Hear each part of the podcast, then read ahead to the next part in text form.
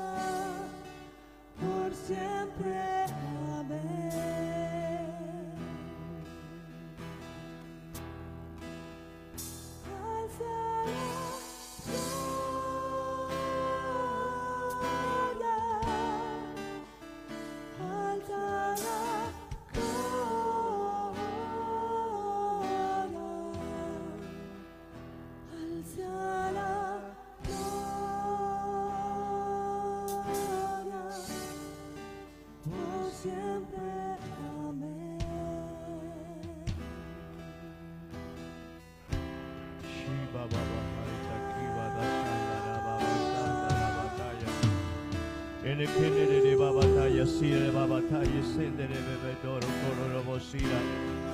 Y de que me me me shekara la baba sena la basore de bandara manine ne me ne me ne bataya sire bebedora mamaya.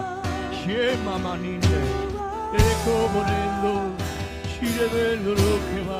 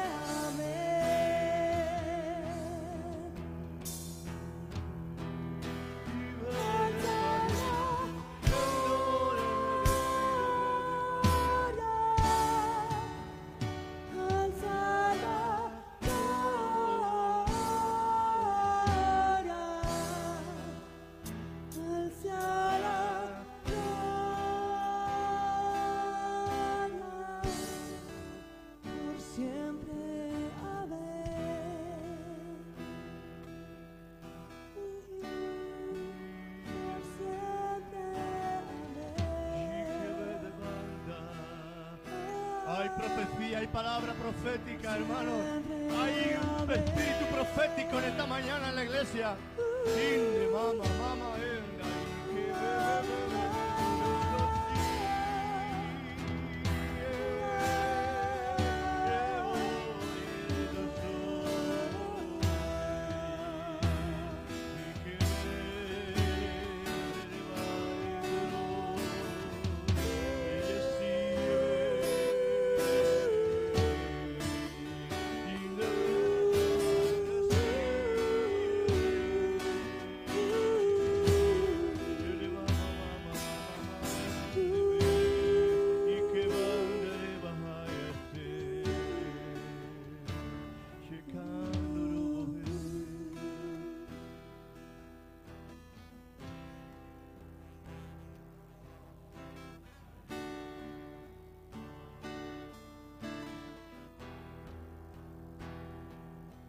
Hay un hombre o una mujer, no sé si es un hombre o una mujer, con una amargura muy grande en el corazón, con un peso muy grande dentro. Pero te dice el Espíritu Santo, yo hago cosas nuevas en tu vida. Voy a, a pasar página. Te vas a encontrar con cosas nuevas. Muy pronto. Yo quito de ti todo peso. Yo quito de ti toda amargura ahora. Yo quito de ti todo aquello que está presionando tu vida. Confía, dice el Señor, confía, confía. Vienen tiempos nuevos, tiempo de gozo, tiempo de bendición para ti y para tu casa, en el nombre de Jesús.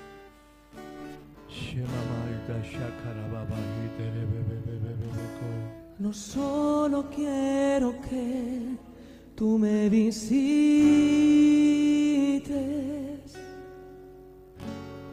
Quiero que mi va a venir mucha gloria. Va a venir mucha gloria. La intimidad. Si el Espíritu Santo te quebranta y te rompe por dentro y tú sientes que necesitas venir al frente o para arrodillarte, para consagrarte, para quieres que llore por ti, solo tienes que venir. Me he vuelto un adicto a tu esencia. No quiero vivir más sin tu presencia. La intimidad se ha convertido en el lugar más preferido para mí. Sigue buscando a Dios ahí donde estás, sigue buscando a Dios, sigue buscando a Dios. Tanto te amamos, tanto te adoramos, ah, que hoy nos volvemos a ti. Tanto te amamos, tanto te adoramos volver.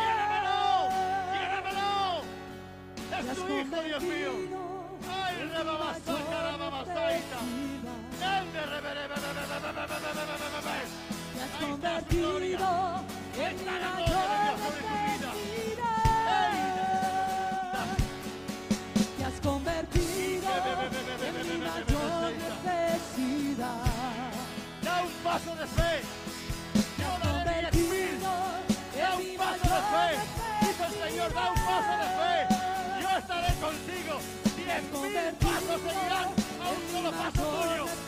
¡Ey,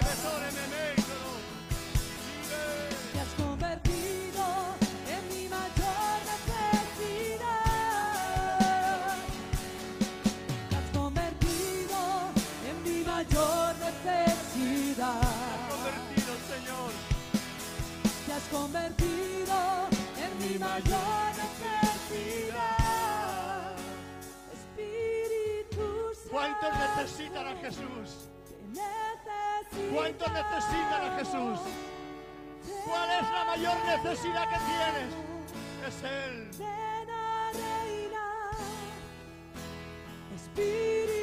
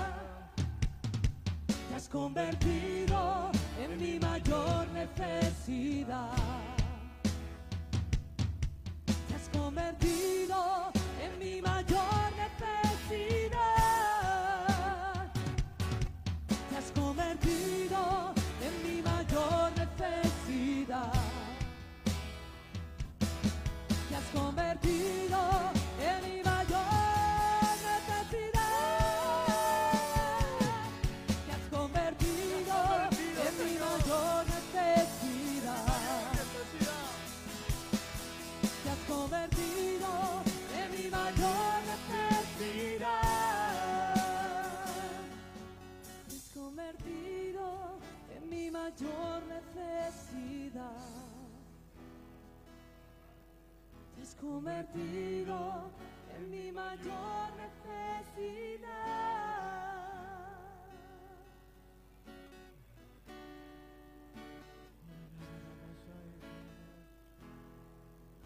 Voy a hacer un llamado a hombres, a varones. Cuando digo varones, digo varones que van a trabajar juntamente con sus esposas, con sus mujeres. Voy a hacer un llamado, cantando, a esos hombres que quieren servir al Señor y quieren dar fruto. A esos hombres que quieren realmente que el Señor los tome. Pero esa- esas personas tienen que ser consagradas al Señor. Esas personas tienen que hacer un cambio en sus vidas, tienen que, tienen que empezar a orar, a buscar a Dios de corazón. Porque no es que tú lo desees, es que tú tienes que, tú tienes que buscar a Dios para que eso ocurra. No es que yo te ponga las manos milagrosamente y vaya a empezar a... No, no, no, no, no. Estás equivocado. Primeramente hay un paso de fe en tu vida y luego habrá una intervención tuya en la que tú vas a buscar a Dios de una manera diferente. Donde tú quizás vas a, a entrar en un ayuno de uno o dos días y donde tú vas realmente a buscar a Dios de corazón en tu cuarto. Yo te dejo las llaves si quieres de la iglesia, si tienes que venir y te- estarte aquí. Hermano, esas personas que quieren, anhelan, desean dar fruto, ¿están mareados? En el Señor.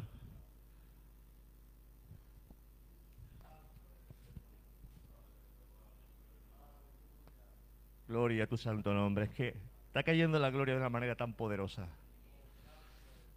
¿Os pensáis que todo eso tiene un precio?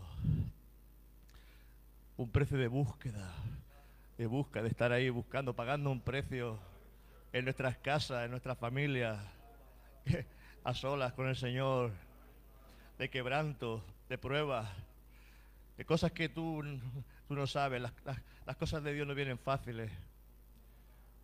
Un siervo, un siervo, un hombre, se fijó en la unción de un siervo muy grande. Y le dijo, siervo, yo quiero que Dios me dé la unción que usted tiene. Quiero que ore por mí. Y ese hombre vino. Y ese siervo, ese gran siervo, le puso las manos. Y le dijo, Padre, dale las pruebas por donde yo he pasado. Que se muera su papá muy temprano. Que su, que, que su esposa, Señor, eh, pase por enfermedades graves. Ay, ay, ay, que yo he dicho que quería la unción. Ahí está la unción. Cuando pasas por las pruebas, cuando pasas por las tribulaciones, cuando pasas por momentos poderosos y peligrosos, ahí viene la unción. Es que queremos que las cosas vengan solas. No, tú tienes que pasar por esos caminos para que Dios traiga sobre tu vida, porque eso te va a demostrar fidelidad a Dios. Fidelidad a Dios. ¿Cómo te encuentras, Eva? Venga, suave. Suave. Viniste a mi casa, me visitaste, Y si alguien quiere salir, que tu salga. presencia, pero vas a pagar el precio. Cautivaste. No quiero que te vayas, Aleluya, Padre. quiero que te quedes. Ahí está, ves, ahí está. Vamos a hablar todo, todo, todo orando, todo orando. Todo orando, todo orando en lengua, todo orando en lengua. Todo orando en lengua, venga. Shite mamashita rababasaka rababasaita. Hombres y mujeres, todos orando en lengua, venga. Todos orando en lengua. te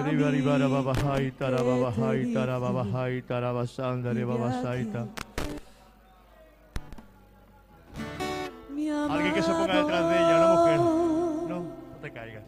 Mi amado, y todo Mantente lo fuerte que ves lo he preparado Rosario, para ti. sigue firme, sigue hacia adelante en el nombre de Jesús. Sigue orando y sigue buscando a Dios. Sigue derramando tu corazón. Viniste ahí. a mi casa, tengas temor. Tú has pasado por muchas pruebas ya.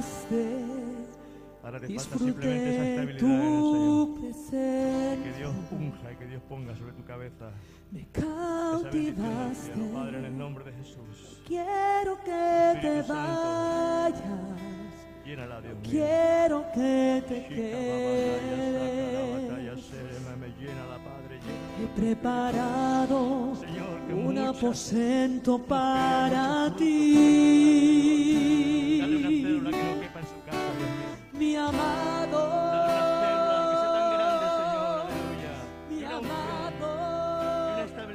Dios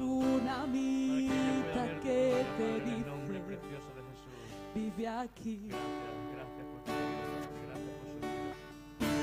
mi amado, mi amado, y todo lo que ves lo he preparado para ti, Todo. Díselo. mi amado, mi amado. Yo soy la tsunami Ora en lengua. que te dice aquí, orando en lengua. mi amado, mi amado, y todo lo que ves lo he preparado para ti.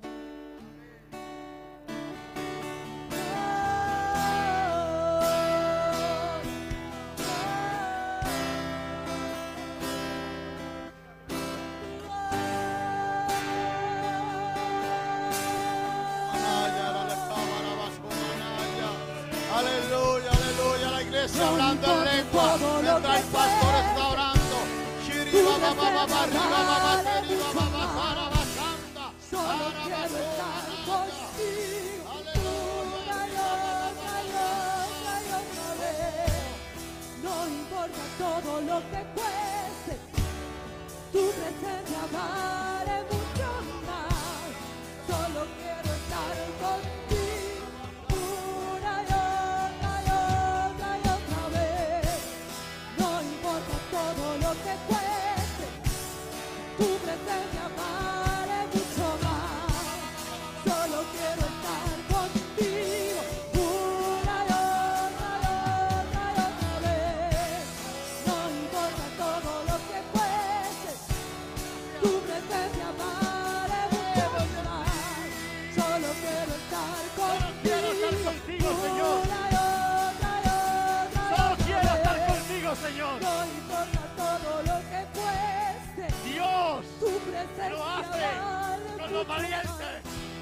Dios lo hace con la gente que está dispuesta a pagar el precio.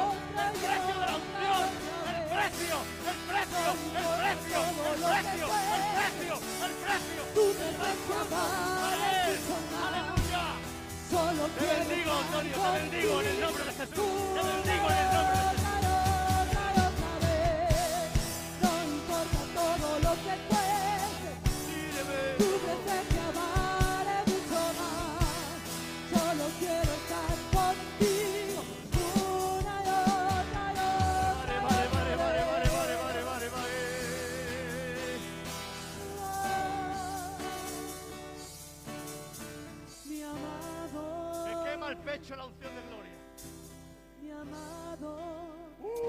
Soy la tsunamita que te dice, vive aquí. Sigue orando, sigue orando en lengua, sigue orando en lengua. Sigue orando en Mi lengua. amado, Sigue orando en lengua. mi amado, Sigue orando en lengua. todo lo que ves lo he preparado para Sigue ti. orando en lengua, sigue orando en lengua. O en tu idioma, como tú quieras. Mi amado,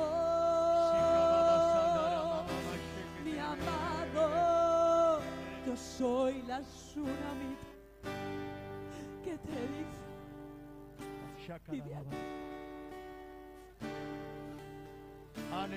me, la, mamá, mi amado, mi amado, mi amado. y todo lo que ves lo he preparado para ti. Hoy es un buen día. Yo sé que ellos no son para de salir, pero yo quiero sacar a, Jos- a Josué y a María. Josué, María, venid. No os ibais a librar, ¿no? Quiero orar por vosotros, solamente voy a orar por vosotros. Y presentar a ellos. Dios me ha puesto en el corazón que ellos van a estar llevando a la juventud, van a estar representando a los jóvenes, van a estar al frente de ellos. Ellos van a estar orando, van a estar buscando a Dios. Y yo le pido al Señor que ponga esa unción, ese, anhelo, ese amor que puso en mi corazón por las almas. Ay, Padre, si os toca eso, Dios mío, si os toca eso, tenéis, tenéis mucho trabajo. Si Dios pone esa unción, si Dios pone esa, esa carga en el corazón por la juventud, que Dios os quebrante por los jóvenes.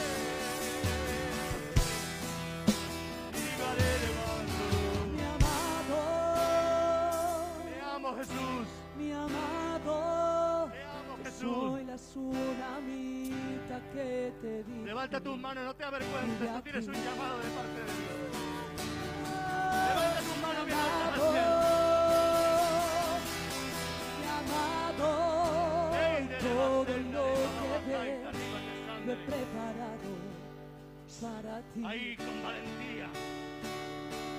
Con valentía. Mi amado, No te ha llamado solamente el Señor para que busques novia, te cases. Y ahí queda todo, no. yo soy la tsunamita. Si Dios te da una novia, va a ser una novia ejemplar que te va a acompañar en el ministerio. Que te va a acompañar allí donde el Señor, aleluya, te quiera. Mi amado, Usar. Pon tus ojos, pon tus ojos en el Señor, Francisco. Pon tus ojos en el Señor. Lleva mamá aquí a Mesaya. ti. Rompe cadenas, liberta, oh Dios Padre, su vida. Llénalo No con tu Espíritu Santo, Padre.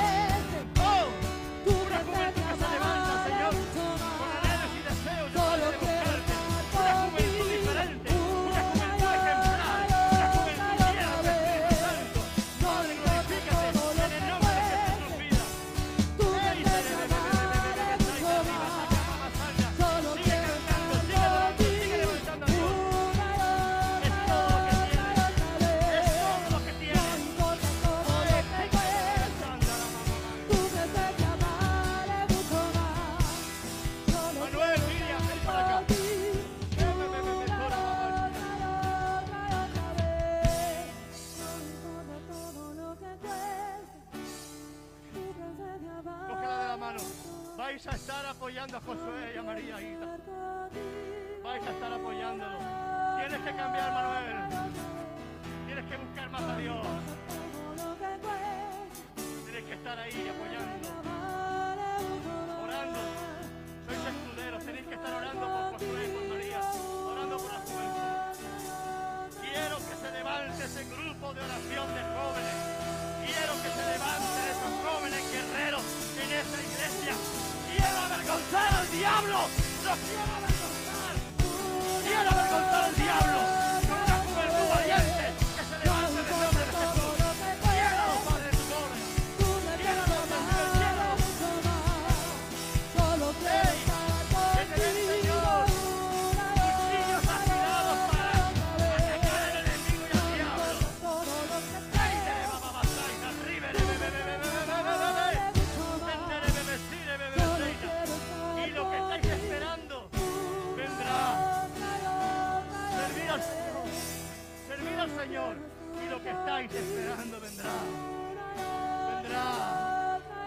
Desierto vendrá. Desierto vendrá, vendrá, vendrá, vendrá, vendrá. Cuando uno sirve a Dios hay milagros. Cuando uno sirve a Dios viene gloria. Cuando uno sirve a Dios, aleluya, viene pruebas, pero viene mucha gloria también. Aleluya, gracias por sus vidas, Padre. Que ellos pueden estar ahí, Señor, orando y apoyando, Señor. Aleluya. Esta obra va para hacia adelante, mi hermano. Esta obra va hacia adelante con jóvenes que se levantan con, en, en al diablo. Dale ese aplauso fuerte a Dios.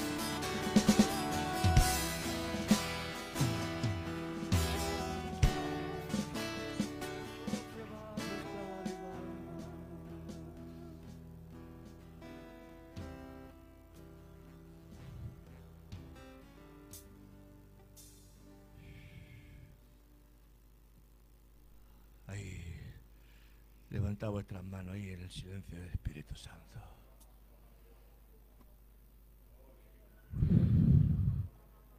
Escucha a Dios en tu espíritu ahora. Escúchalo. Escúchalo. Tienes que pedirle perdón al Señor por algún pecado, pídeselo. No hace falta que levantes tu voz. Ahí donde estás. Si tienes que pedirle al Señor perdón, pídeselo. Si tienes que decirle al Señor que te santifique, díselo, díselo, díselo. Entremos en ese espíritu de arrepentimiento en esta mañana. Porque antes que venga gloria viene arrepentimiento al pueblo. Pedirle al Señor que os limpie de todo pecado, de toda iniquidad. Padre, hemos pecado contra ti. No hemos cumplido tu palabra como tú quieres.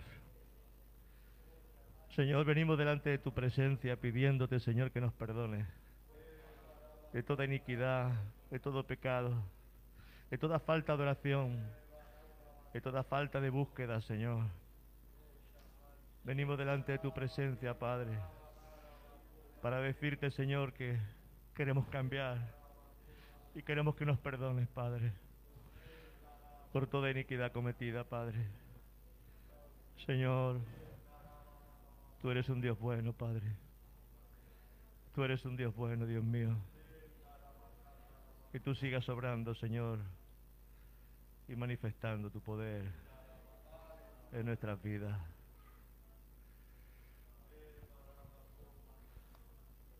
¿Hay algún matrimonio que necesite oración? Siento que hay algún matrimonio en esta iglesia que necesita oración.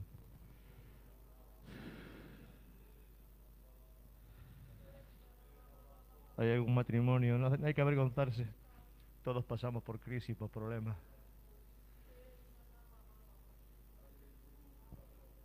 Padre, en el nombre de Jesús.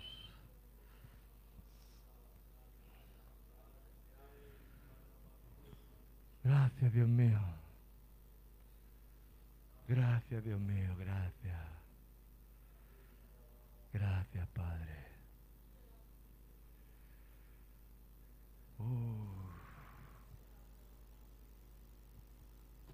Este es el mejor momento. Cuando le decimos, Señor, toma control de mi vida y toma el control de tu iglesia, Padre. Qué bonito.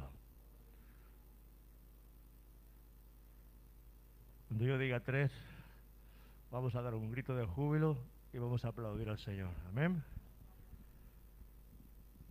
Una, dos y tres. ¡Uh! Ese aplauso fuerte a Dios. Gloria a tu nombre, Padre. Gracias. Gracias, Señor. Sigue obrando en tu pueblo, Dios mío. En el nombre de Jesús. Amén. Amén. Vamos a dar paso al hermano de la ofrenda. Gloria a tu santo nombre. Santo, aleluya.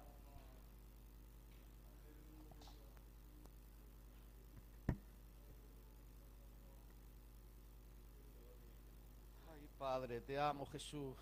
Padre mío, qué gozada, Señor, contigo en esta mañana, Padre. Te estamos gozando, Señor. Gracias, Padre bendito de la gloria. Aleluya. Vamos con las ofrendas, hermanos. Y hemos dicho que, que, Dios es un Dios que multiplica, amén. Hemos dicho que Dios es un Dios de aumento, aleluya. ¿Cuántos lo creen? Amén. Así que vamos a 2 de Corintios 9:10 y dice así la palabra del Señor. El que da semilla al que siembra y pan al que come, proveerá y multiplicará vuestra sementera y aumentará los frutos de vuestra justicia. Amén, aleluya. ¿Cuántos tienen huerto por aquí? Amén. Bueno, pues quien, es agricultor o quien es horticultor sabe que si siembras una haba, ¿qué vas a cose- a cosechar? Una mata con muchas habas, ¿saben? Con muchas vainas. Amén. Ahora, hermano, ¿no sería mejor, no sería mejor en vez de plantar una haba, plantar cuatro o cinco o diez habas? ¿Cuántas habas cosecharás? Multiplica. Amén. Multiplica a ver. Así que vamos a la parábola también del sembrador. Aleluya. Dice la palabra que salió a sembrar, amén, y parte cayó donde? Pa- parte cayó en pedregales, aleluya. Pero como tenía poca semilla, amén, salió poca raíz. ¿Y qué pasó, hermano? Que la semilla se secó. Amén. ¿Qué pasó con otra parte? Cayó entre espinos. ¿Qué pasó con la semilla, hermano? Que la semilla se ahogó. Amén. Y otra parte que pasó, hermanos, que cayó en buena tierra. Aleluya. ¿Y qué pasó? Que esa semilla dio fruto al 100, al 60 y al 30. Amén. Aleluya. ¿Cuántos saben que estamos en buena tierra? Que Iglesia Restauración es buena tierra. Amén. Yo lo creo. Amén. Aleluya. Santo es tu nombre, Jesús, Padre mío. Así que hermano, con esta palabra decirte, y no te olvides jamás, hermano, que no es lo mismo sembrar una haba que sembrar cuatro. Amén. Según tu, tu semilla, así también será tu cosecha. Aleluya. Amén. Le vamos a pedir al hermano, levanta tu ofrenda. Padre mío y Padre bueno, Dios del cielo, te damos las gracias, mi Señor, por el privilegio que tú nos das, Dios mío, Padre, de estar hoy aquí, Dios mío, Padre, alabándote y glorificando tu bendito y santo nombre, mi Señor. Padre mío, queremos presentarte las ofrendas, Dios del cielo, Padre, pedirte, rogarte, Dios mío, por todo aquel hermano que pueda echar como el que no pueda echar, Dios mío, Padre, que tú los bendigas, Dios mío, Señor, y los multipliques, Dios mío, Padre, que tú les des abundancia, Dios mío, Padre. Gracias por todo, Dios mío, y todo, todo te lo presentamos, Padre, en el nombre poderoso de Jesús, Señor. Amén.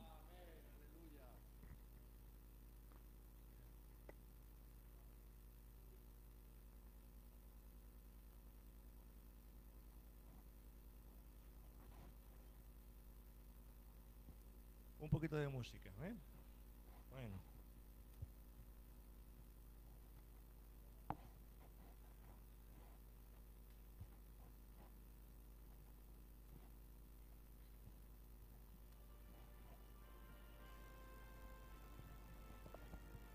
No sé si les pasa mucho, pero yo tengo como un mareíto. Eva, tú estás mareada, pero es que yo estoy, estoy como, como cuando uno bebe demasiado, pero es del espíritu. No, no he probado nada, ¿eh? Pero, pero sí que es verdad que tiene ese mareillo ahí de la presencia de Dios. Uf.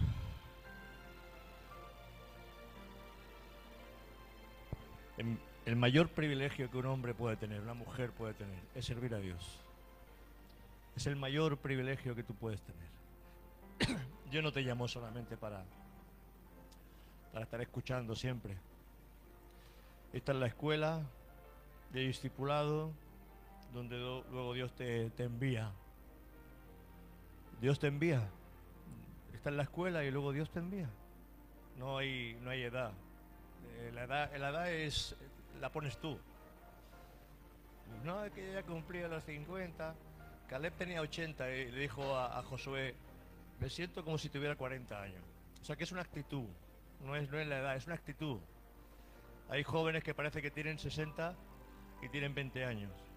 Y sin embargo hay gente con 60 años que son activos, que tienen, vamos, tienen ganas, deseos, anhelos. O sea que es una actitud. La edad no tiene que ser un impedimento para buscar y servir a Dios. Hombres de avanzada edad han abierto y establecido iglesias y, y han tenido iglesias de miles de personas. Cuando ellos pensaban, ya Dios no me va a usar. Todo es una actitud. Todo empieza con eso, con buscar a Dios. Todo empieza con buscar. Tienes que aprender a buscar a Dios de corazón. Yo, yo empecé muy joven. Lo mío fue algo. Yo no, no, sé, yo supongo que ya Dios me tenía preparado. Y el tema, el tema, el tema va por aquí un poquito, porque cuando Dios se fija en una persona, el diablo también se fija en esa persona. Porque el diablo sabe que tú vas a ser una persona peligrosa para, para él. Y va a intentar por todos los medios poner tropiezo a tu vida e intentar que tú no le sirvas, que tú no sirvas a Dios.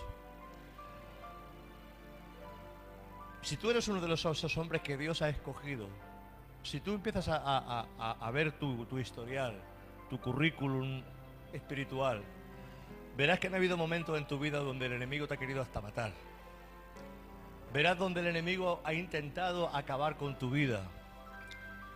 donde quizás has tenido muchos, muchos problemas, quizás enfermedades graves, pero de todo eso te ha librado el Señor, porque el Señor estaba contigo y el Señor está contigo.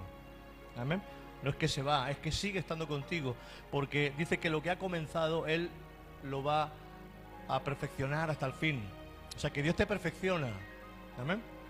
Quizás nos permite el Señor un tiempo de, de parón, de reflexión, pero Dios vuelve de nuevo otra vez. Porque nos pasa como a Jeremías. Le dije que Jeremías le dijo al Señor, Señor, ya no voy a hablar más de ti, ni en tu nombre, ni, ni voy a hablar más tu palabra. Pero dice que había un fuego en su interior tan grande que él no podía dejar de hablar la palabra y decir lo que Dios quería que dijera. O sea que al final puede más Dios.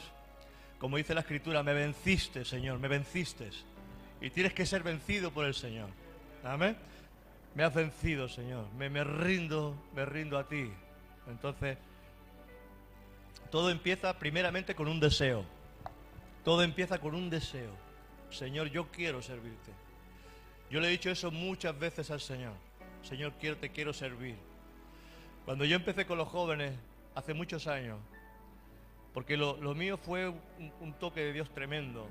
Yo recibí un bautismo del Espíritu Santo con mucho fuego en aquella época, mucho fuego. Y, automáticamente el fuego de Dios en mi vida lo que empezó es a traerme visiones, sueños, a traerme cosas y deseos de predicar la palabra y de, y de empezar a trabajar para el Señor. Y así lo hicimos Monse y yo durante muchos años, trabajando en la obra del Señor.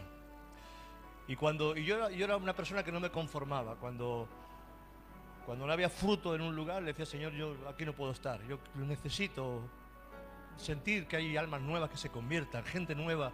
Cuando eso no sucedía, yo me iba a las calles a predicar. Grupos de 40, 50 jóvenes que nos salíamos a las calles a predicar el Evangelio. O sea que, imagínate, cuando Dios te pone un deseo en el corazón, ahora, ahora os toca a vosotros. Hay una generación que tiene que ocupar ese lugar ahora de, de predicar, de hablar a unos, de hablar a otros. Eh, íbamos a, a, las prisiones a ver a gente, a hermanos. Íbamos a, a, a la residencia de ancianos, allí cantábamos a los ancianos, hacíamos obra de teatro con los ancianos, orábamos por ellos. Eh, buscábamos a los drogadictos, íbamos a las casas de los drogadictos, los traíamos a la iglesia, hacíamos de camilleros. Se puede servir al Señor de tantas maneras. Cuando ves a una ancianita, una, una, una persona que necesitas acompañarla con el coche, un hombre, una mujer mayor, hermano, necesitas coche, quieres que te, que te lleve a casa, eso es servir al Señor. Porque Dios primeramente te sirve, te, te, te usa en lo poco, para que Dios pueda usarte en lo más. Amén. No hagas, no hagas que aquel que te defiende se vaya de tu lado. No hagas que aquel que te defiende se vaya de tu lado. ¿Sabes que hay ángeles a nuestro alrededor?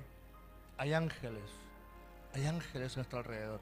Nunca hablamos de los ángeles, pero los ángeles están. Y yo he experimentado esa ayuda angelical más de una vez. Yo he sentido como ángeles cogían el volante cuando iba a estrellarme de frente con algún coche y me ha librado de accidentes. Yo he sentido, lo experimenté, caerme por un barranco con el coche, con un 600, antes de conocer al Señor.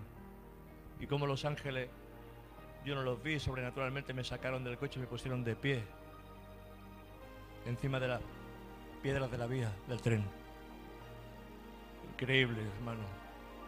Ahí sí que se cumple la palabra del Salmo 91, donde dice que no tropezará, que dice, los ángeles se enviarán para que tu pie no tropiece en piedra. Te cogen. Por eso digo que cuando tú tienes un llamado de parte de Dios, Dios te guarda. En tu ignorancia Dios te ha guardado. En tu ignorancia Dios ha estado contigo.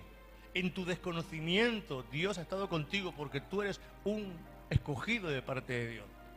Todos somos escogidos de parte de Dios. Ahora, Dios va a cuidar mucho más a aquellos que le sirven. ¿Sabes por qué? Porque tú también cuidarías al árbol que te produce fruto. ¿Sabes que el árbol que produce fruto, a la higuera que produce fruto, o, al árbol que, es fructífero, tú lo vas a cuidar, lo vas a abonar, lo vas a podar. ¿Por qué? Porque sabes que ese árbol es fructífero y así le pasa al Señor con lo suyo. Amén. O sea que hay que dar fruto para el Señor. Dios ha puesto ángeles a nuestro alrededor y ellos son los encargados de velar por nuestra seguridad y por nuestra defensa. Ellos son los encargados de velar. Dice que son ministradores, ministradores puestos al servicio nuestro. Ellos son ministradores, ellos son los que obedecen las órdenes de Dios, los que se meten en ciudades, los que se meten en barriadas, los que se meten en, en, en- en iglesia donde la presencia de Dios está. Ellos se meten, dice, porque ellos anhelan escuchar estas cosas, porque ellos aprenden de la iglesia, ellos aprenden de los predicadores, ellos se sientan en los bancos y, y- y alrededor de los lugares. Y al igual que tú no puedes ver el aire, tú no puedes ver los átomos, y porque nuestros ojos no están preparados para ver esas cosas. Así nosotros no podemos ver los ángeles, pero sabemos que ellos están. Ellos son espíritu. Ellos no tienen sexo. Aunque se les representa generalmente en forma masculina, porque muchas veces los vemos en las escrituras como tomaban forma de hombre. Vinieron tres varones, dice la palabra, a Abraham, a decirle que iba que iban a destruir Sodoma y Gomorra. O sea que ellos son de una manera, de unas características que nos sorprendería. Vamos a seguir conociendo un poquito más sobre todo esto. Dice el Salmo 34, verso 7. Sin ellos, sin los ángeles, el enemigo vendría contra nosotros continuamente. Si no tuviéramos ángel- ángeles a nuestro alrededor, el enemigo vendría continuamente y nos atacaría continuamente. Pero dice la palabra en el Salmo 34 que el ángel de Jehová acampa alrededor de los que le temen y los defiende. En, en multitud de escritos, en multitud de escritos de avivamiento. Yo he leído de cómo esos ángeles están alrededor cuidando a sus siervos, cuidando a misioneros, cuidando a hermanas cristianas que han intentado violarla por la noche y no se han atrevido a acercarse. Se contaba de un predicador, de, un predicador que ya se convirtió evangelista, donde era una persona que había violado ya a unas cuantas chicas. Iba eh, a violar a esta chica cristiana. Y nunca pudo hacerlo. Nunca pudo. Hasta que Dios un día lo metió en una iglesia y allí se convirtió. Y ese hombre arrepentido hoy está predicando el Evangelio. Y al encontrarse con aquella chica le dijo, nunca pude acercarme a ti porque siempre llevabas dos guardaespaldas a tu lado. Dice, yo nunca he llevado guardaespaldas. Entonces él se dio cuenta de que no, de que eran ángeles de Dios que estaban protegiendo a esa muchacha. Dios protege a lo suyo de una manera que nosotros ni nos, ni nos enteramos. Yo me acuerdo cómo mi hija Eva, había un hombre que la, que la seguía y se le mostraba. Iba a, esta- estas personas que son exhibicionistas persiguiéndola. Dice que ella, cuando se giró y lo vio, el hombre, dice que se quedó así, porque quería hacerle daño, no pudo hacerle daño, salió corriendo, huyendo de la presencia de ella. El Señor hace las cosas que tú ni entiendes. Esa persona al poco tiempo falleció. Hay de aquellos que se acerquen para hacer más daño a sus pequeñitos.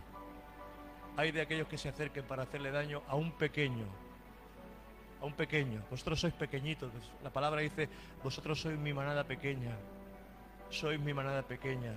Si supierais cómo el Señor nos ama. Si supierais cómo el Señor nos abraza. Con qué tendreza, con qué amor nos cuida el Señor. ¿Conocéis aquella historia donde dice, dice, Señor, en los momentos más difíciles, tú no has estado conmigo? Porque yo caminaba por la playa y no he visto tus huellas. Y el Señor te, le dice, hijo mío, las huellas que tuviste no eran las tuyas, eran las mías porque yo te llevaba en brazos. El Señor nos lleva muchas veces en medio de las pruebas, nos lleva en su brazo, nos cuida, nos ama, nos protege, nos pone ángeles alrededor. Dice que el ángel del Señor acampa alrededor de los que le temen y los rescata.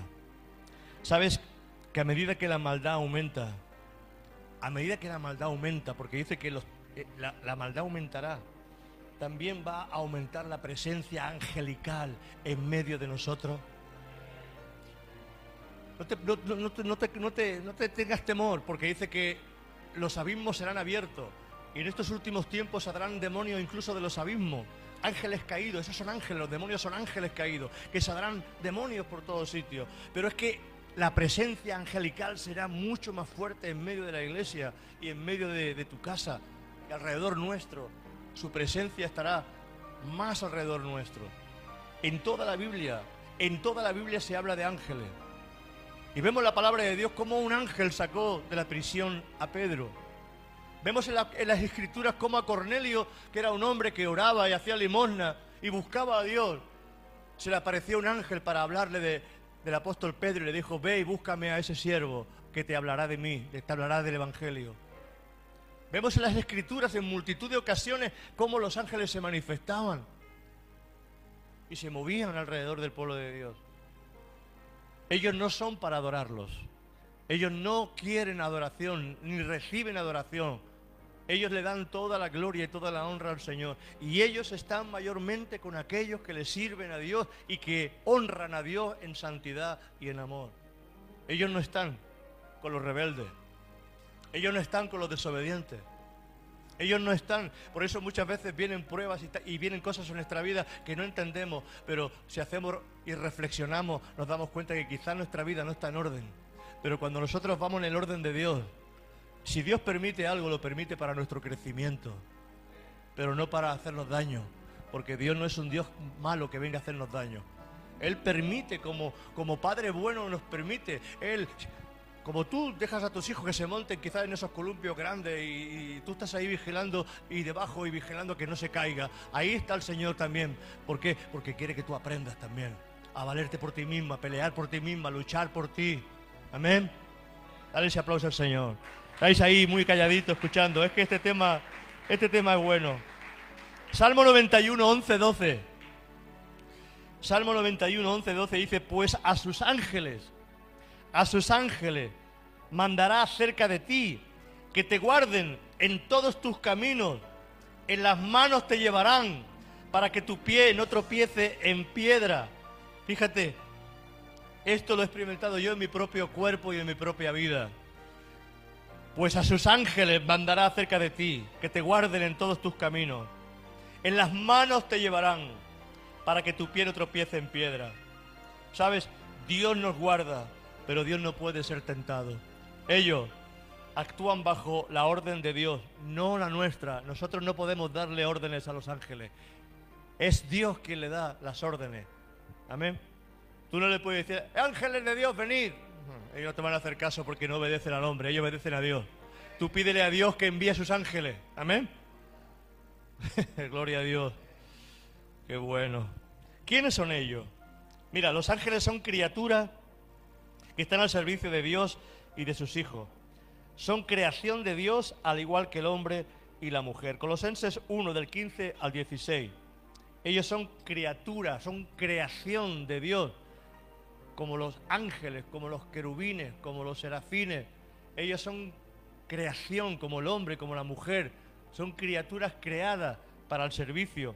Dice Colosenses 15 y 16, Él es la imagen del Dios invisible, el primogénito de toda creación, porque en ella, porque en Él fueron creadas todas las cosas, lo que hay en el cielo y lo que hay en la tierra, visibles e invisibles, sean tronos, sean dominios, sean principados, sean potestades, todo fue creado por medio de Él y para Él. Amén.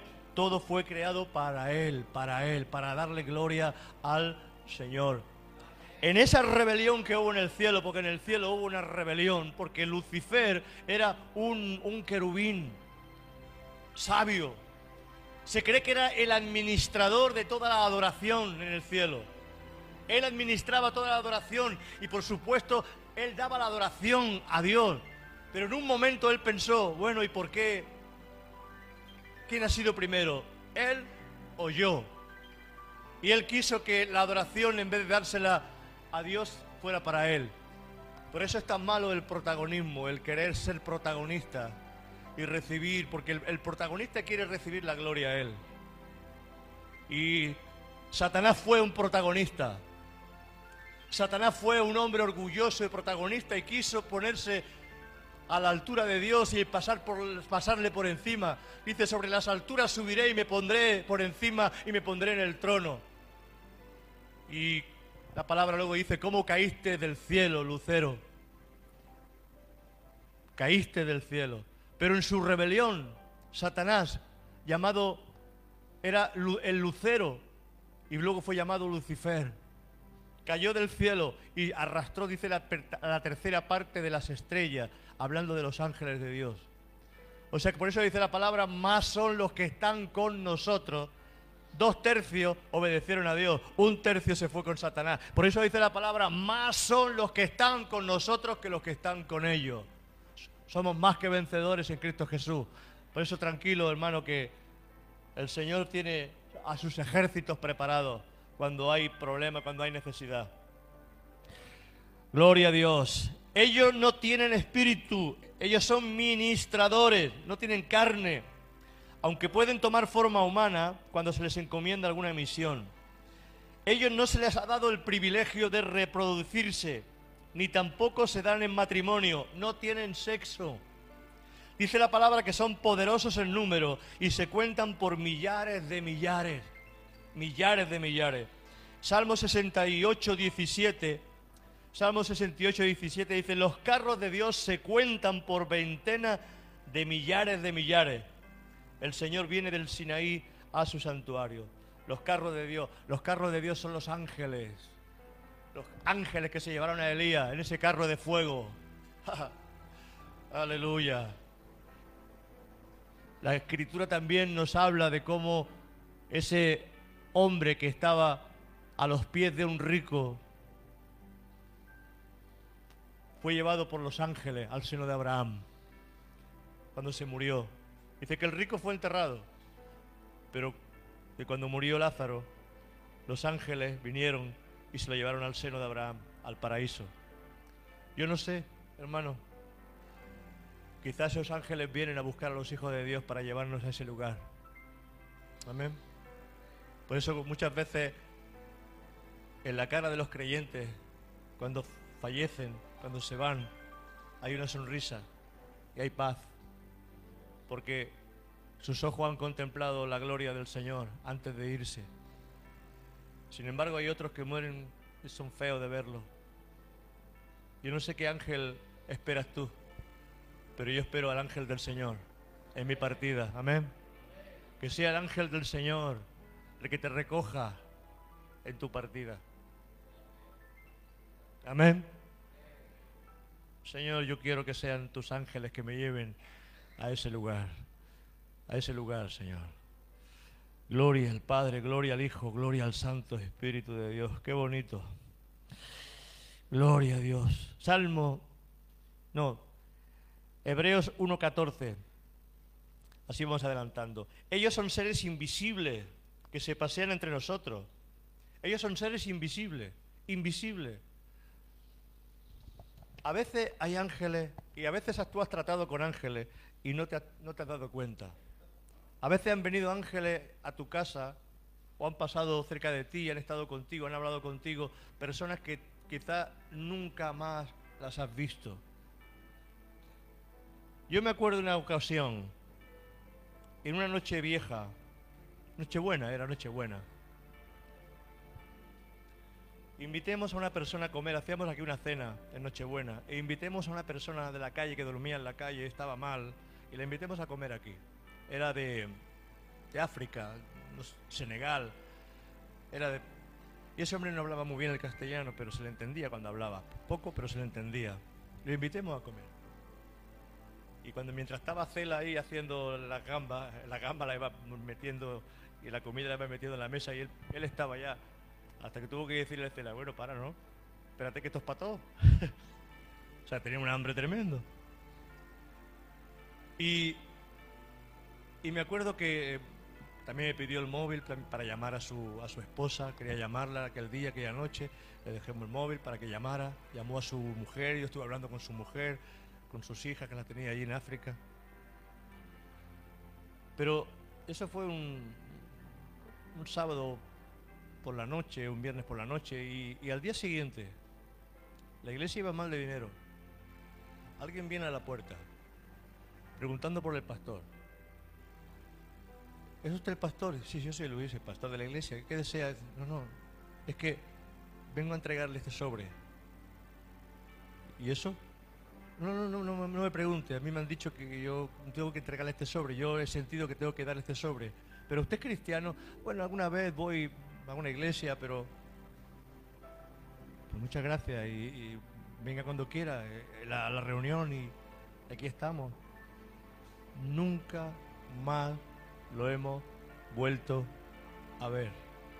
Cuando abrimos el sobre, habían 100 euros en el sobre. No era mucho dinero, pero quizás lo que nos faltaba para llegar a final de mes. Hermano, a veces, a veces tú no sabes ni entiendes el bien que tú haces por un sitio, el amor y la obra buena que tú haces por un lado. Cuando tú haces lo que Dios quiere que tú hagas, Dios envía a sus ángeles para ayudarte. ¿Sabes que ellos traen milagros al pueblo de Dios? ¿Sabes que ellos traen sanidad al pueblo de Dios? ¿Sabes que ellos son ministradores de la palabra en el pueblo de Dios? ¿Sabes que ellos muchas veces le traen pensamientos y mensajes a los predicadores para que los prediquen porque es la voluntad de Dios que se predique y se hable de ese tema en alguna reunión? ¿Sabes que tenemos que estar sintonizados con el Espíritu?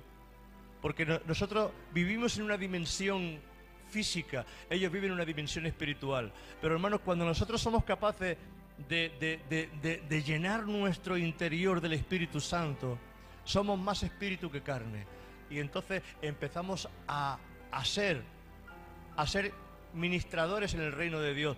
Viene el Espíritu Santo sobre nosotros de tal manera. ¿Por qué? Porque ya no somos tanta carne. Por eso dice la palabra, es necesario que yo mengüe y que tú crezcas en mí. Amén. Hay un bautismo que es el bautismo del agua, que ese es el bautismo físico, pero hay un bautismo porque nosotros también pertenecemos a esa dimensión espiritual, que es el bautismo del Espíritu Santo. Por eso Jesús, eh, eh, Juan el Bautista dijo, yo vengo bautizando con agua, pero viene uno detrás de mí mucho más poderoso que yo, que él os bautizará con Espíritu Santo y fuego.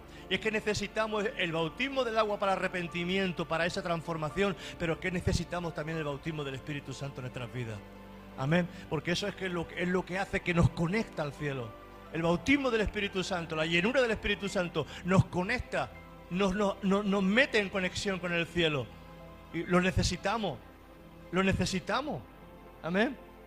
Si tú no puedes vivir la vida, la vida eh, eh, eh, en el Señor solamente físicamente, porque la vida en el Señor físicamente es religión, nosotros necesitamos vivir en el Espíritu. Amén. Porque somos espíritu, somos creación espiritual de Dios. La carne simplemente es el instrumento que Dios nos ha dado para que podamos reproducirnos. Los ángeles no pueden reproducirse. Pero dice la palabra de Dios que cuando estemos en su presencia seremos como los ángeles. No igual que ángeles, pero seremos como los ángeles. Amén. Allí ya no habrá el deleite o deleites que conocemos aquí. Allí habrán otros deleites. Pero hermano, tranquilo. Allí nos conoceremos. Allí estaremos an- caminando por esas calles. Y quizás nos acordemos un día de, ¿te acuerdas aquel día que estábamos en aquella reunión?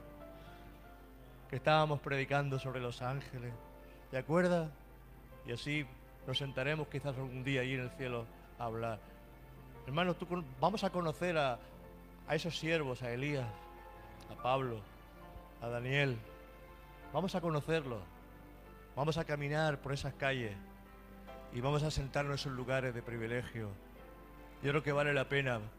Dice que la gloria, la gloria que viene, no tiene nada que comparar con las pequeñas pruebas o la, leve tribulación que estamos pasando ahora. Amén. Ahora pasamos por leves tribulaciones, pero lo que viene es tan grande, lo que viene es tan glorioso. Por eso vale la pena, porque hermano, todo lo que tú le sirvas aquí al Señor serán los galardones que vas a tener en el cielo. Yo, no quiero ser un niño chiquitito que no disfrute de todo lo que el cielo me quiere, me quiere dar. Porque dice que muchos en aquel día se alejarán avergonzados. ¿Por qué? Porque el Señor va, va a llamar a fila. Fulano de tal. Y vendrá. Y el mismo Dios los va a galardonar. Los va a recompensar delante de todos. Y muchos dicen que se alejarán avergonzados. Porque no hicieron o no quisieron servir al Señor. Porque estamos aquí con un propósito. Servirle. Amarle. Amán, amén. Ay, qué bueno. Qué bueno, qué bueno, qué bueno. Ellos son seres invisibles que se pasean entre nosotros. Nuestros ojos no están preparados para verlos. Pero, hermano, quizás hay algunos sentados a tu lado y ni te has dado cuenta. Ellos no ocupan espacio. Ellos se sientan y punto. Vienen con su presencia y vienen con su gloria. Cuando viene la presencia tan fuerte de Dios, ellos vienen. Y tú sientes que aquí hay algo diferente, una atmósfera espiritual diferente. Es la presencia angelical que viene. Porque ellos anhelan mirar estas cosas. Ellos anhelan estar en la presencia del Señor. Hebreos 1.14 dice, no son todos espíritus ministradores, espíritus ministradores. La palabra ministrar significa trabajar, servir. No son todos ellos espíritus ministradores enviados para servicio a favor de los que serán herederos de la salvación. O sea, ellos son ministradores. Ellos ministran a los siervos. Ellos ministran a los hijos de Dios. Ellos sirven a los hijos de Dios. Cuando Jesús pasó la tentación en el desierto y le dijo no al diablo, dice que entonces vinieron ángeles y le servían al Señor. ¿Es así o no es así? Los que conocéis la palabra de Dios. Cuando él estaba en Getsemaní, allí también habían ángeles alrededor. Una sola palabra de Jesús hubiera sido suficiente y hubiera acabado con toda la compañía de soldados. Pero era el momento que el Padre había escogido, porque Jesús tenía que pasar por el sacrificio, tenía que pasar por la cruz, porque su sangre era necesaria para perdón de nuestros pecados. Un solo ángel, cuando David pecó, el Señor le dijo, escoge tú qué castigo quieres. Y David escogió el castigo. Dice que un ángel vino y trajo una peste y mató más de 70.000 personas. Un solo ángel es poderoso para acabar con todo un ejército de, centenares de miles. ¿Cuántas veces Israel, el pueblo de Israel, ha sido ayudado por ángeles? En la guerra del 66, cuando antes de recuperar la ciudad vieja de Jerusalén, Israel no tenía ni tanque, Israel no tenía ni ejército, Israel no tenía nada. Y todo el pueblo árabe se unieron. Se unieron los sirios, se unieron los egipcios, se unieron mucho pueblo para destruirla en la guerra de los seis días, hermano. Y sobrenaturalmente vemos cómo Dios actúa en Israel y recupera la ciudad vieja de, de Jerusalén, los altos del Sinaí. Dios mío, eso estaba escrito. Eso estaba ya escrito. En el año 48, Israel fue nación, 14 de, de, de marzo, creo que fue en marzo del 48. Israel fue nación y está escrito, ¿podrá el Señor levantar una nación en un día? Pues una nación en un día se levantó cuando Israel no era nada, estaba desperdigada por todos los sitios, por todos los lugares, pero lo trajo y la palabra de Dios empezó a cumplirse. Israel es el reloj que tiene el Señor para anunciar su venida. Yo no sé lo que va a pasar y lo que va a ocurrir, lo que está ocurriendo, pero estos rumores de guerra no traen nada bueno.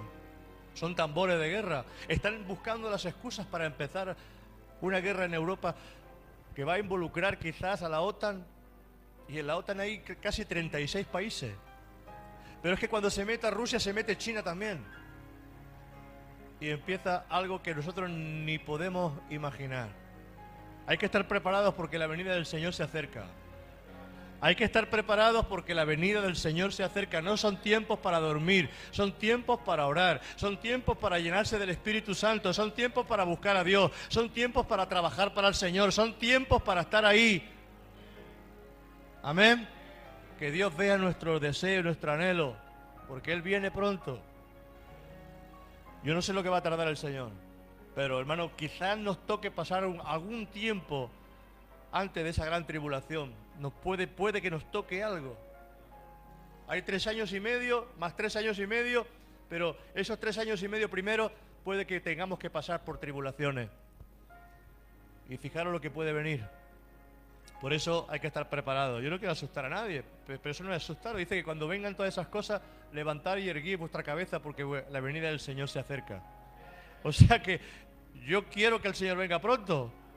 Hermanos, si el Señor viene, dice que nos vamos con Él.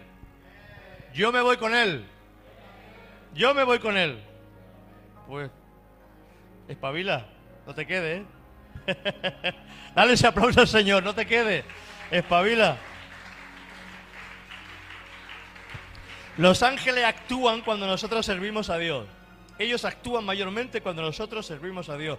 Cuando nuestro propósito es darle gloria y andamos en obediencia. Mira, el profeta Eliseo conocía muy bien que ellos estaban cerca para ayudar. Y sin embargo, su criado estaba ciego y estaba atemorizado.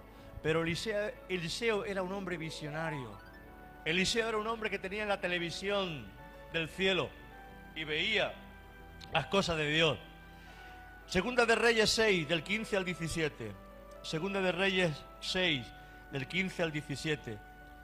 Dice, y se levantó de mañana y salió el que servía al varón de Dios. Y aquí el ejército que tenía sitiada la ciudad con gente de a caballo y de carro. Entonces su criado le dijo, ay, señor mío, ¿qué haremos? Él le dijo, no tengas miedo, porque más son los que están con nosotros que los que están con ellos. Y oró Eliseo y dijo, "Je- te ruego, oh Jehová, que abra sus ojos para que vea. Entonces Jehová abrió los ojos del criado y miró, y aquí que el monte estaba lleno de gente de a caballo y de carros de fuego alrededor de Eliseo. ¡Ay, aleluya! Parecía que la cosa estaba mal, pero es que cuando Dios le abre los ojos al criado, el criado empieza a ver la gloria de Dios. Nuestros ojos muchas veces están cegados. Solo vemos el problema. Pero hermano, Dios ya trae, juntamente con la prueba, trae la salida. Créelo. Con la prueba trae el Señor la salida. Amén. Bueno, mica, mica. Ellos protegen a los escogidos de Dios para que se cumpla su voluntad. Ellos no, no van a obedecerte a ti para que se cumpla tu voluntad. No. No existe ningún ángel Rafael. Miguel, Gabriel y Rafael. No, Rafael no está en la Biblia. No está. Lo usan los brujos y los hechiceros. Ese no es un ángel de Dios. Miguel es un arcángel guerrero. Y está escrito y se habla de él en el libro de Daniel. Como él tuvo que luchar con el príncipe de Grecia. Dice, cuando tú dispusiste tu corazón a buscar a Dios, ya fue oída tu oración. Pero el príncipe de Grecia se me opuso y tuvo que estar peleando y luchando. Ellos son los que pelean las batallas. Cuando tú y yo empezamos a interceder y empezamos a orar, y que batarrama vía tashakara batalla te ya ellos se adiestran y empiezan a venir a pelear y a luchar, porque no es nuestra la guerra, la guerra es de ellos. ¿Qué poder nosotros tenemos para luchar con demonios? Ninguno. Son ellos los que pelean. No sé si lo estás entendiendo.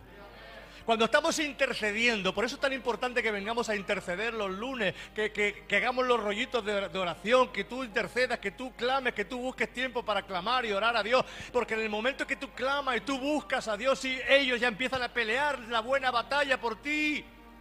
Pero si tú no oras, no hay defensa alrededor de tu casa, no hay murallas altas alrededor de tu... Si la iglesia no ora, no hay bendición en la iglesia. Pero cuando hay un pueblo que está orando y está buscando a Dios, en nosotros nos imponemos en autoridad al enemigo, el hombre fuerte es atado, se van los demonios y entonces puede venir la gloria de Dios. Por eso...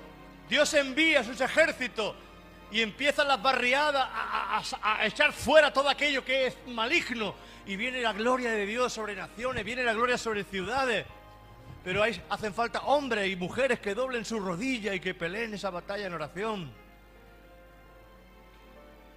Estos hombres de Dios como Gigi Ávila que ya está con el Señor, como Rajan Monkey que ya está con el Señor, Monkey que tenía millones en África, hacía campañas donde habían dos y tres millones de, de personas en África, que se convertían donde los ciegos abrían los ojos, donde los paralíticos que empezaban a caminar, donde ponían muertos, muertos de dos y tres días, los ponían en sus camillas y se levantaban.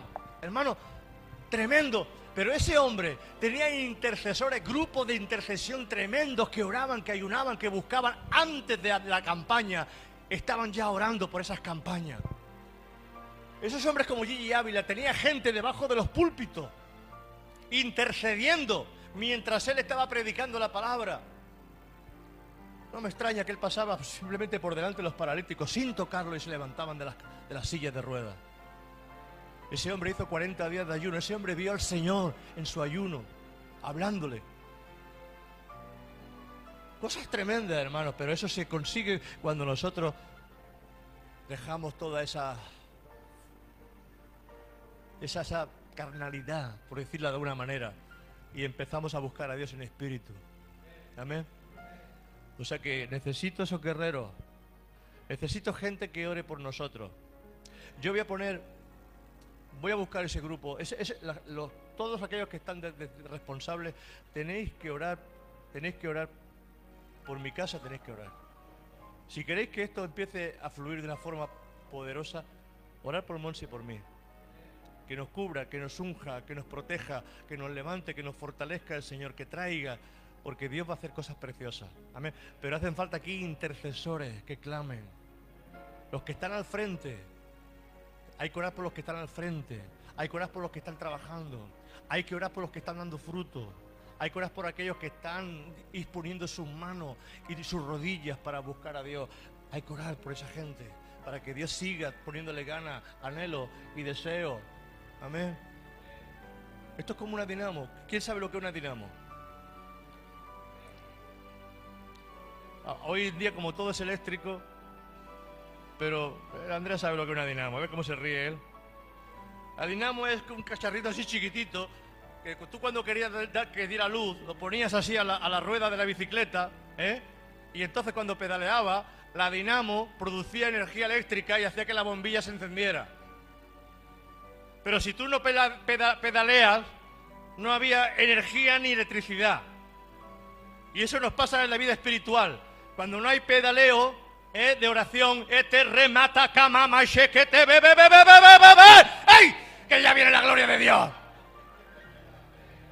Pero hace falta energía y poder para que eh, venga la gloria de Dios a la iglesia. Amén. O sea, yo necesito intercesores, gente de guerra, gente peleona, gente que no le importe ahí pelear y luchar la buena batalla de la fe. Amén. ¿A qué hora la intercesión mañana? A las 7. Están viniendo. La semana pasada éramos casi un grupo de 30 personas aquí. Ayer, eh, en la semana pasada, el lunes. lunes el lunes era como, sí, como 30, ¿no, Ramón? Como 30 personas. Entre niños y todo. Hay que seguir ahí, hermano. Hay que seguir en esa brecha. Hay que seguir buscando a Dios. No vas a conseguir nada, hermano. Ya, llámete como te llames. Ya te puedes llamar como te llames, pero si tú no vienes a buscar a Dios, si tú, tú puedes buscar a Dios, tú puedes venir a buscar a Dios, y tú no vienes, de que Dios te use, de que Dios haga algo contigo. Porque lo principal de un hombre y una mujer de Dios es la oración. Amén. Todo lo demás es protagonismo. Hay que pagar el precio. Hay que pagar el precio. Gloria al Padre, gloria al Hijo, gloria al Santo Espíritu de Dios. Mira, ellos protegen a los escogidos de Dios para que se cumpla su voluntad. Protegieron a Pablo en el naufragio. Y dijeron, el ángel del Señor ha estado conmigo esta noche y me ha dicho que ninguno de los que hay aquí se va a perder. El ángel, un ángel se apareció al apóstol Pablo y le dijo eso. Sacó a Pedro, los ángeles sacaron a Pedro de la cárcel. Se le apareció un ángel, le dijo, eh, Pedro, despiértate. Y le, le echó el manto encima y pasó por medio de 16 soldados y las puertas se abrieron solas y cuando se dio cuenta estaba en la calle, cuando querían matar a Pedro, porque había un propósito con Pedro y como no se había cumplido todavía el propósito de Pedro, Dios lo cuidó. Por eso Dios te está cuidando todavía. Epi, te está cuidando el Señor. ¿Y sabes por qué te cuida? Porque tienes que dar mucho fruto todavía. Teresa, Epi, sois hombres de fruto. Si fuera tu tiempo te hubiera llevado el Señor ya con el infarto. Pero no era tu tiempo. Y te va a fortalecer el Señor y te va a dar más fuerza todavía. Hermano, Dios a sus escogidos y los que todavía no han cumplido, el día que ya diga el Señor, nos vamos, pues nos vamos. Amén. Pero mientras seas productivo, tranquilo, que Dios va a estar contigo. Mira, los ángeles guardaron a Daniel en la cueva de los leones. ¿O tú qué crees? ¿Quién le cerró la boca a los leones? Fueron los ángeles de Dios que se metieron allí en medio y le dijeron a los leones, che, quieto, ¿eh? Gatito, quieto. Y Daniel allí paseándose y tocando a los leones. Pero cuando los metieron a los, a los otros, los leones no tardaron porque ya no estaban los ángeles allí. Porque los ángeles no atienden a los desobedientes y a la gente que no ama a Dios. Pero si tú amas a Dios, los ángeles están contigo. Nos, nos con- nos conviene amar a Dios, ¿eh? Nos conviene buscar a Dios, ¿eh? Parejita, ¿queréis que Dios esté con vosotros? ¿Eh? Dani, Nerea. Buscando a Dios. Amén. Buscando a Dios. Buscando a Dios. Ve que, Tonia, buscando a Dios. ¿Eh? El Señor esté ahí en vuestras casas, en vuestro hogar, con el sello. Yo tengo dos chicas aquí que vienen por la mañana y me acompañan a orar. ¿Cómo le doy gracias por ellas? Gracias, Monse y Raquel. ¿Raquel se ha ido ya? Hasta que por ahí. Yo a las siete y cuarto ya estoy aquí orando, buscando al Señor. Es mi tiempo. Y me he propuesto todos los días venir a orar por la mañana. A las 7, todos los días antes de trabajar, yo me vengo aquí a orar. Estoy aquí un tiempo orando, buscando a Dios. Todos los días. Menos el sábado. El sábado me, me levanto un poquito más tarde.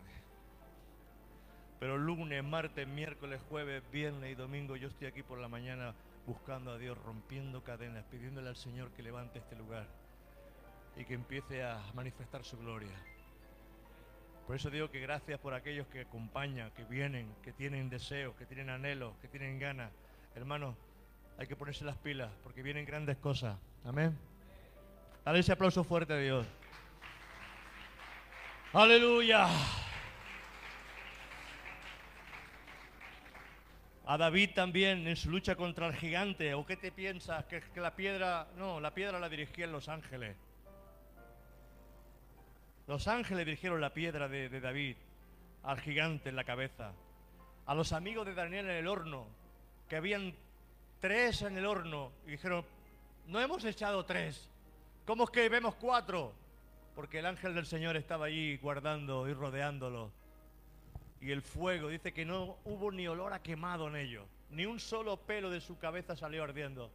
Ni había olor de quemado en sus vestidos. Y sin embargo los que estaban ahí echándole leña al fuego se quemaron de la intensidad del fuego y murieron. Los ángeles ayudando ahí a, a esos tres valientes. Tú sabes que cuando tú, que cuando tú, delante del- de los inconversos, tú eres valiente y dices, yo tengo un Dios muy grande, ¿qué pasa? El Señor está conmigo. ¡Guau! Ya está, ya está el Señor contigo. ¿Por qué? Porque has inspirado fe al Señor. Y cuando inspiran fe, los ángeles se ponen a tu lado. ¡Eh! Cuidado, a por este. Y el Señor lo hace contigo. El Señor lo hace contigo. Créetelo. Ellos están alienados a los planes de Dios. O te lo digo más fácil, están en la sintonía de Dios. Es como las cuerdas que cada cuerda necesita su tono. Pues ellos están sintonizados a la voluntad de Dios.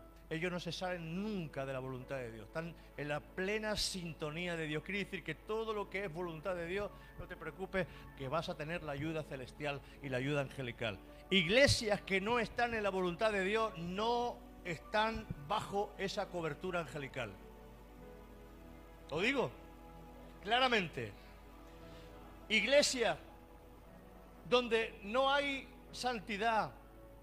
Iglesias donde los pastores no son pastores, que no han sido llamados por Dios, sino que se han plantado ellos, no hay cobertura angelical ni espiritual en ellos.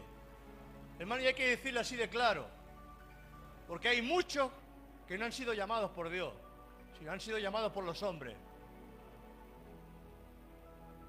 Pero cuando tú eres llamado por Dios, se nota el sello de Dios en tu vida. Porque eso no es como, no, ahora, ahora me hago pastor. No, no, man, eso no funciona así. Ahora me ponen las manos y ya soy pastor. No, eso no es así. Tú tienes un recorrido ya en tu vida. Si yo digo que Ramón me ha demostrado que es un copastor juntamente conmigo, es porque él en su vida, en su recorrido, se le ve las marcas de pastorado en su vida. Como a él y otros que se van a levantar en la iglesia, pero poco a poco. Amén. Pero no es que de la noche a la mañana ya. ¿Dónde se ha visto eso? ¿Dónde se ha visto eso? Eso no funciona. Eso no tiene cobertura espiritual. Eso no tiene ayuda angelical. Eso no es de Dios. Amén. No sé si estáis conmigo, iglesia.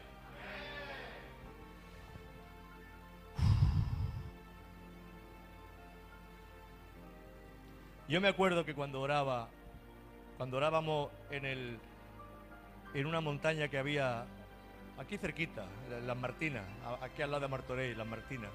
Íbamos los jóvenes a orar y luego teníamos un grupo de intercesión entre semanas donde nos reuníamos con, con Silveria y, y Alfonso. Silveria y Alfonso de allí de Torre Romeo, no sé si siguen allí todavía, creo que sí vinieron un día por aquí. Ellos estaban juntamente con otros profetas que habían allí en la, en la reunión. Y allí había una reunión de intercesores de clamor. Allí subíamos gente endemoniada, allí los liberábamos también. Tremendo lo que hemos vivido allí. Pero yo me acuerdo que aquella, en aquellos momentos Dios me daba visiones. Y una de las visiones, yo vi un zapato muy grande. Era mi zapato. Pero mi pie era muy pequeño. Y cuando yo metía el, pie en el zapato, me daba vuelta como si me dijera el Señor, lo que estás pidiendo es muy grande, tú eres muy pequeño todavía. Pero años más tarde yo vi el mismo zapato, pero mi pie ya entraba en el zapato. Quiere decir que Dios ya me había hecho crecer en el espíritu para poder yo coger esos zapatos. O sea que muchos se meten en zapatos que no son su número. No sé si lo está entendiendo. Dale ese aplauso al Señor. Con cosas muy sencillas Dios te habla. Actúan en los juicios y solo un ángel es poderoso para vencer y destruir a millares. Porque Dios envía juicio y enviaba juicio y destruían como se destruyó a Sodoma y Gomorra. ¿O no envió el Señor ángeles a Sodoma y Gomorra a destruir esa ciudad? Y lo creamos o no lo creamos, hay cosas que suceden actualmente en algunos sitios, en algunos lugares, donde no podemos decirlo con la boca abierta, pero sabemos que Dios trae juicio.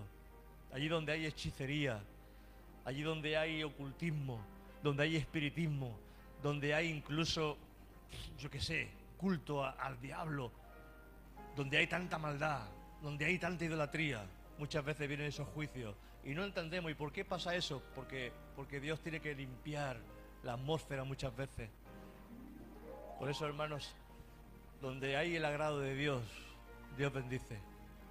Donde hay el agrado de Dios, Dios se manifiesta y Dios se mueve. Fuera de nuestras vidas, toda fornicación. ¿Sabéis que la palabra fornicación viene del griego porno, cuando tú miras pornografía, tú estás fornicando y tú estás en fornicación. Fuera de nosotros toda fornicación. Fuera de nosotros toda lujuria. fuera de nosotros todo pecado que nos aparta, que nos separa del amor de Dios. Fuera de nosotros todo lo que no viene de parte de Dios de santidad. Tenemos que andar y vivir en la santidad de Dios para agradar a Dios. Amén. Porque todo aquel que anda a su manera, a su manera también, a su manera también, va a encontrarse también con muchas cosas difíciles en su vida. O sea que seamos sensatos en todas las áreas. A la una acabo, amén. Siento por ahí algunos estómagos ya que tienen hambre. Nosotros no podemos ofrecerle culto a los ángeles. Nosotros no podemos ofrecerle culto a los ángeles. Él es poderoso para vencer y destruir a millares. Ellos son seres creados. Tenemos que andar en santidad y en obediencia a Dios. Cuando somos desobedientes, escucha esto, cuando somos desobedientes ellos dejan de actuar porque ellos no apoyan la maldad. Los ángeles no apoyan la maldad cuando hay desobediencia. Amén. Ellos no apoyan cuando hay desobediencia. Son activados, como he dicho antes, por medio de la oración. Y Dios los envía cuando estamos orando. Los ángeles pertenecen al mundo espiritual. Unos, unos obedecen a Dios y otros obedecen al enemigo. Unos ángeles obedecen a Dios y otros ángeles obedecen al diablo. Por eso dice que hay guerra en los cielos. Y no tenemos lucha contra, contra carne y sangre, sino contra huestes espirituales. Amén. O sea que, hermano, tiempo de que nos demos cuenta de que estamos viviendo en un mundo espiritual. De que dejemos tanto de vivir ya en la carne y doblemos nuestras rodillas y empecemos a buscar a Dios para encontrar la ayuda de Dios y la ayuda angelical que Dios nos trae. Amén. Cuando andamos mal, ya acabo. Vienen enfermedades, vienen problemas, vienen cosas que no están bien en nuestra vida. Por eso tenemos que andar en el orden de Dios. Y dice la palabra, y mientras estéis orando, perdonad. Si tenéis algo contra alguien, perdonad. Por eso la palabra nos dice también, antes de traer tu ofrenda al altar, si tienes algo con tu hermano, ve y pídele perdón a tu hermano, porque tu ofrenda, que es tu dedicación, tu deseo, tu anhelo de, traerle algo a Dios, no funciona. Él prefiere que tú primeramente te reconcilies con tu hermano y luego traes tu ofrenda. Amén. Hay cosas que tienen que hacerse primeramente. Por eso dice, si mientras estéis orando, si tenéis algo contra alguien, perdonar. Porque le damos paso al, al diablo y al enemigo. Amén. Dice, imposible es que vengan las ofensas, pero hay de aquel que provoca esos altercados. Tenemos que ser sabios. Amén. Andar en rectitud, en santidad, pedirle al Señor co- constantemente, Señor, ayúdame, perdóname. ¿Por qué? Porque solos no podemos. Hay que pedirle ayuda al Señor. Hermano, yo, no estoy aquí para chillaros, para gritaros, yo no estoy aquí para, para que tengáis mucha, mucha emoción y yo no estoy aquí para recibir palmas, yo no estoy aquí para que os levantéis y, y digáis qué gran predicador tenéis, no, yo estoy aquí para enseñaros, amén. Amén. Toda la gloria y toda la honra a nuestro Dios. Amén. Dale ese aplauso fuerte y vamos a orar y acabamos la reunión.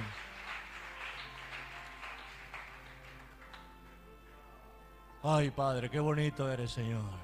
Cómo nos has bendecido esta mañana, Padre. Padre, gracias por tu pueblo. Gracias, Señor, por lo que estás haciendo en nuestras vidas. Te amamos, Señor, y te pedimos que tú sigas manifestando tu gloria en, nuestras vidas, Padre. Ayúdanos, Señor. Ayúdanos, Señor, porque te necesitamos. Más que nunca ahora te necesitamos, Señor. Más que ahora, más que nunca ahora te necesitamos, Espíritu Santo, que vengas, que nos ayudes, que, que ministre nuestras vidas. Pedimos esa ayuda angelical también, Señor, para esta iglesia. Le pedimos que tú limpies la atmósfera, limpies los aires, Señor, allí donde cada uno ahora se va. Padre, que ellos puedan ser guerreros, buscadores de tu unción, buscadores, Señor, de la porción de tu Espíritu Santo para sus vidas. Derrama de tu gloria, Padre, y sigue ministrando nuestras casas, nuestros hogares, nuestros hijos. Padre, y si hay enfermos entre tu pueblo, sánalo, Señor. Sánalo, Dios mío. Porque tú eres el sanador, Señor. Tú eres el único que puede hacer esa obra en cada uno, Padre. Le damos gracias por todo lo que está ocurriendo en este lugar y te seguimos y te pedimos, Señor, que sigas acompañándonos, Señor, y que tú vayas delante de nosotros. Gracias por todo, Dios mío, en el nombre precioso de Jesús. Amén, amén, amén. Dios os bendiga. ¿Me dejo algo? Ah, el viernes vigilia. Este viernes hay vigilia por la noche. No estaremos hasta muy tarde, ¿vale? Comemos rápidamente, acabamos a las ocho y cuarto, comemos a las nueve si hace falta, nueve y cuarto empezamos la vigilia. Si queréis cenar aquí, cenáis aquí, si no, os vaya como un bocadillo volvéis. Y acabaremos sobre las diez y cuarto, una horita y cuarto, una hora y media, hasta las diez y media. Amén. Pero que os sepáis que hay vigilia el viernes. Y mañana intercesión.